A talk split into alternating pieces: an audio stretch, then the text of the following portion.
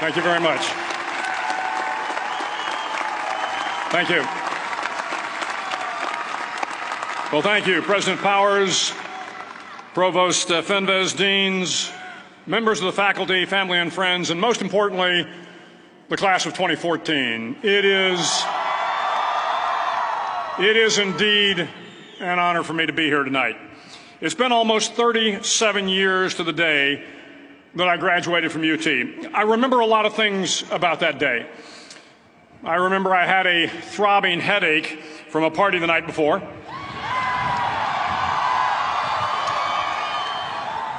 I remember I had a serious girlfriend who I later married.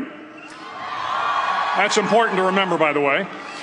And I remember I was getting commissioned in the Navy that day. But of all the things I remember, I don't have a clue who the commencement speaker was, and I certainly don't remember anything they said. So, acknowledging that fact, if I can't make this commencement speech memorable, I will at least try to make it short. So, the university's slogan is What starts here changes the world. Well, I've got to admit, I kind of like it. What starts here changes the world. Tonight, there are almost 8,000 students, or there are more than 8,000 students graduated from UT. So that great paragon of analytical rigor, Ask.com, says that the average American will meet 10,000 people in their lifetime. 10,000 people. That's a lot of folks. But if every one of you changed the lives of just 10 people, and each one of those people changed the lives of another 10 people, and another 10, then in five generations, 125 years, the class of 2014 will have changed the lives of 800 million people. 800 million people. Think about it. Over twice the population of the United States. Go one more generation, and you can change the entire population of the world 8 billion people. If you think it's hard to change the lives of 10 people, change their lives forever, you're wrong. I saw it happen every day in Iraq and Afghanistan. A young Army officer makes a decision to go left instead of right down a road in Baghdad, and the 10 soldiers with him are saved from a close in ambush. In Kandahar province, Afghanistan, a non commissioned officer from the female engagement team senses that something isn't right and directs the infantry platoon away from a 500 pound IED, saving the lives of a dozen soldiers. But if you think about it, not only were those soldiers saved by the decisions of one person, but their children were saved and their children's children. Generations were saved by one decision, one person. But changing the world can happen anywhere and anyone can do it. So what starts here can indeed change the world. But the question is, what will the world look like after you change it? Well, I'm confident that it will look much, much better. But if you'll humor this old sailor for just a moment, I have a few suggestions that may help you on your way to a better world.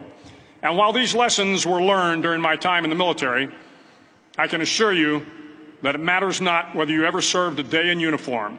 It matters not your gender, your ethnic or religious background, your orientation, or your social status. Our struggles in this world are similar, and the lessons to overcome those struggles and to move forward, changing ourselves and changing the world around us, will apply equally to all. I've been a Navy SEAL for 36 years. But it all began when I left UT for basic SEAL training in Coronado, California. Basic SEAL training is six months of long, torturous runs in the soft sand, midnight swims in the cold water off San Diego, obstacle courses, unending calisthenics, days without sleep, and always being cold, wet, and miserable. It is six months of being constantly harassed by professionally trained warriors who seek to find the weak of mind and body and, and eliminate them from ever becoming a Navy SEAL. But the training also seeks to find those students who can lead in an environment of constant stress, chaos, failure, and hardships. To me, basic SEAL training was a lifetime of challenges crammed into six months. So here are the 10 lessons I learned from basic SEAL training that hopefully will be of value to you as you move forward in life. Every morning in SEAL training, my instructors, who at the time were all Vietnam veterans, would show up in my barracks room, and the first thing they'd do was inspect my bed. If you did it right, the corners would be square, the covers would be pulled tight, the pillow centered just under the headboard, and the extra blanket folded neatly at the foot of the rack. It was a simple task, mundane at best, but every morning we were required to make our bed to perfection. It seemed a little ridiculous at the time, particularly in light of the fact that we were aspiring to be real warriors, tough, battle hardened SEALs. But the wisdom of this simple act has been proven to me many times over. If you make your bed every morning, you will have accomplished the first task of the day. It will give you a small sense of pride, and it will encourage you to do another task, and another, and another. And by the end of the day, that one task completed will have turned into many tasks completed. Making your bed will also reinforce the fact that the little things in life matter. If you can't do the little things right, you'll never be able to do the big things right. And if by chance you have a miserable day, you will come home to a bed that is made, that you made. And a made bed gives you encouragement that tomorrow will be better. So if you want to change the world, start off by making your bed. During SEAL training, the students, during training, the students are all broken down into boat crews. Each crew is seven students, three on each side of a small rubber boat, and one coxswain to help guide the dinghy. Every day, your boat crew forms up on the beach and is instructed to get through the surf zone and paddle several miles down the coast. In the winter, the surf off San Diego can get to be 8 to 10 feet high, and it is exceedingly difficult to paddle through the plunging surf unless everyone digs in. Every paddle must be synchronized to the stroke count of the coxswain. Everyone must exert equal effort, or the boat will turn against the wave and be unceremoniously dumped back on the beach. For the boat to make it to its destination, everyone must paddle. You can't change the world alone. You will need some help.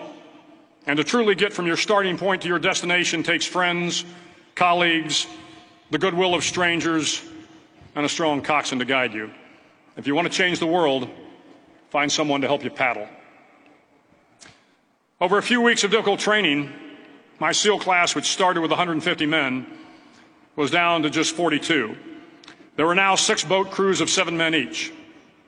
I was in the boat with the tall guys, but the best boat crew we had was made up of the little guys, the Munchkin crew, we called them. No one was over five foot five. The Munchkin boat crew had one American Indian, one African American, one Polish American, one Greek American, one Italian American, and two tough kids from the Midwest. They out paddled, outran, and outswam all the other boat crews. The big men in the other boat crews would always make good natured fun of the tiny little flippers the munchkins put on their tiny little feet prior to every swim. But somehow these little guys from every corner of the nation and the world always had the last laugh, swimming faster than everyone and reaching the shore long before the rest of us. SEAL training was a great equalizer. Nothing mattered but your will to succeed, not your color, not your ethnic background, not your education, not your social status. If you want to change the world, measure a person by the size of their heart, not by the size of their flippers. Several times a week, the instructors would line up the class and do a uniform inspection. It was exceptionally thorough. Your hat had to be perfectly starched, your uniform immaculately pressed, your belt buckle shiny and void of any smudges. But it seemed that no matter how much effort you put into starching your hat or pressing your uniform or polishing your belt buckle, it just wasn't good enough. The instructors would find something wrong. For failing uniform inspection, the student had to run fully clothed into the surf zone, then wet from head to toe, roll around on the beach until every part of your body was covered with sand. The effect was known as a sugar cookie. You stayed in the uniform the rest of the day, cold, wet, and sandy. There were many a student who just couldn't accept the fact that all their efforts were in vain, that no matter how hard they tried to get the uniform right, it went unappreciated. Those students didn't make it through training. Those students didn't understand the purpose of the drill. You were never going to succeed. You were never going to have a perfect uniform. The instructors weren't going to allow it. Sometimes, no matter how well you prepare, or how well you perform, you still end up as a sugar cookie. It's just the way life is sometimes. If you want to change the world, get over being a sugar cookie and keep moving forward. Every day during training, you were challenged with multiple physical events long runs, long swims, obstacle courses, hours of calisthenics, something designed to test your mettle. Every event had standards, times you had to meet. If you failed to meet those times, those standards, your name was posted on a list. And at the end of the day, those on the list were invited to a circus. A circus was two hours of additional calisthenics designed to wear you down, to break your spirit, to force you to quit. No one wanted a circus. A circus meant that for that day, you didn't measure up. A circus meant more fatigue, and more fatigue meant that the following day would be more difficult, and more circuses were likely.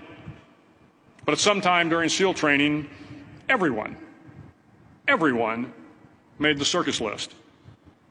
But an interesting, an interesting thing happened to those who were constantly on the list. Over time, those students who did two hours of extra calisthenics got stronger and stronger. The pain of the circuses built inner strength and physical resiliency. Life is filled with circuses. You will fail. You will likely fail often. It will be painful. It will be discouraging. At times, it will test you to your very core. But if you, don't, if you want to change the world, don't be afraid of the circuses. At least twice a week, the trainees were required to run the obstacle course. The obstacle course contained 25 obstacles, including a 10 foot wall, a 30 foot cargo net, a barbed wire crawl, to name a few. But the most challenging obstacle was the slide for life.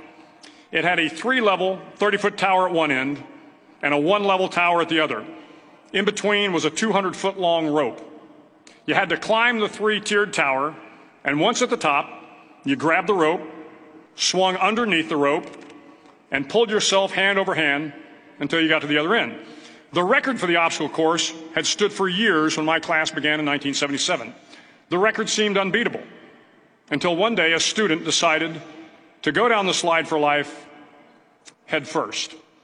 Instead of swinging his body underneath the rope and inching his way down, he bravely mounted the top of the rope and thrust himself forward. It was a dangerous move, seemingly foolish and fraught with risk.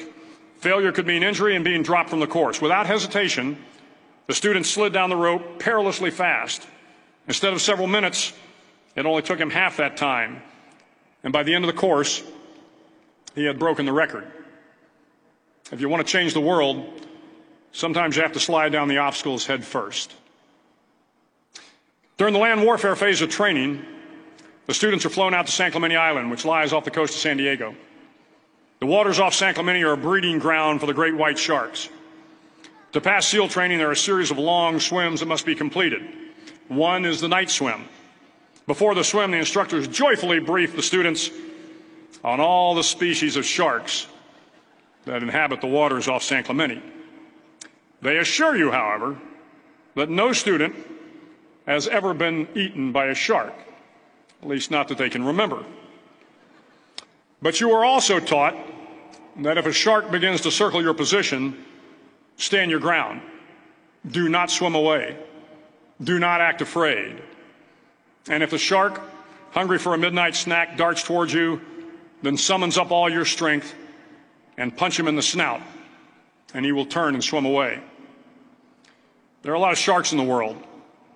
If you hope to complete the swim, you will have to deal with them. So if you want to change the world, don't back down from the sharks. As Navy SEALs, one of our jobs is to conduct underwater attacks against enemy shipping. We practice this technique ex extensively during training. The ship attack mission is where a pair of SEAL divers is dropped off outside an enemy harbor and then swims well over two miles underwater using nothing but a depth gauge and a compass to get to the target. During the entire swim, even well below the surface, there is some light that comes through. It is comforting to know that there is open water above you. But as you approach the ship, which is tied to a pier, the light begins to fade. The steel structure of the ship blocks the moonlight. It blocks the surrounding street lamps. It blocks all ambient light. To be successful in your mission, you have to swim under the ship and find the keel, the center line, and the deepest part of the ship. This is your objective. But the keel is also the darkest part of the ship, where you cannot see your hand in front of your face, where the noise from the ship's machinery is deafening, and where it gets to be easily disoriented, and you can fail. Every SEAL knows that under the keel, at that darkest moment of the mission, is a time when you need to be calm, when you must be calm, when you must be composed, when all your tactical skills, your physical power, and your inner strength must be brought to bear. If you want to change the world, you must be your very best in the darkest moments. The ninth week of training is referred to as Hell Week. It is six days of no sleep, constant physical and mental harassment, and one special day at the Mud Flats. The Mud Flats are an area between San Diego and Tijuana where the run water runs off and creates the Tijuana Sloughs, a swampy patch of terrain where the mud will engulf you. It is on Wednesday of Hell Week that you paddle down to the mud flats and spend the next 15 hours trying to survive this freezing cold, the howling wind, and the incessant pressure to quit from the instructors. As the sun began to set that Wednesday evening, my training class, having committed some egregious infraction of the rules, was ordered into the mud. The mud consumed each man till there was nothing visible but our heads. The instructors told us we could leave the mud if only five men would quit. Only five men, just five men, and we could get out of the oppressive cold. Looking around the mud flat, it was apparent that some students were about to give up. It was still over eight hours till the sun came up. Eight more hours of bone chilling cold. The chattering teeth and the shivering moans of the trainees were so loud it was hard to hear anything. And then one voice began to echo through the night. One voice raised in song. The song was terribly out of tune, but sung with great enthusiasm. One voice became two, and two became three, and before long, everyone in the class was singing.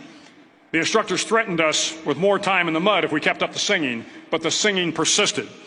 And somehow the mud seemed a little warmer, and the wind a little tamer, and the dawn not so far away. If I have learned anything in my time traveling the world, it is the power of hope, the power of one person a Washington, a Lincoln, King, Mandela, and even a young girl from Pakistan, Malala. One person can change the world by giving people hope. So if you want to change the world, start singing when you're up to your neck in mud. Finally, in SEAL training, there's a bell. A brass bell that hangs in the center of the compound for all the students to see. All you have to do to quit all you have to do to quit is ring the bell. Ring the bell, and you no longer have to wake up at 5 o'clock. Ring the bell, and you no longer have to be in the freezing cold swims. Ring the bell, and you no longer have to do the runs, the obstacle course, the PT, and you no longer have to endure the hardships of training. All you have to do is ring the bell to get out. If you want to change the world, don't ever, ever ring the bell.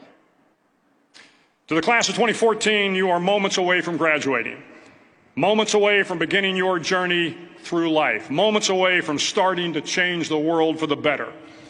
It will not be easy, but you are the class of 2014, the class that can affect the lives of 800 million people in the next century.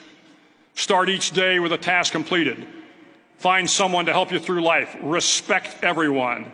Know that life is not fair and that you will fail often. But if you take some risks, step up when the times are the toughest, face down the bullies, lift up the downtrodden, and never ever give up, if you do these things, the next generation and the generations that follow will live in a world far better than the one we have today. And what started here will indeed have changed the world for the better. Thank you very much. Hook 'em horns.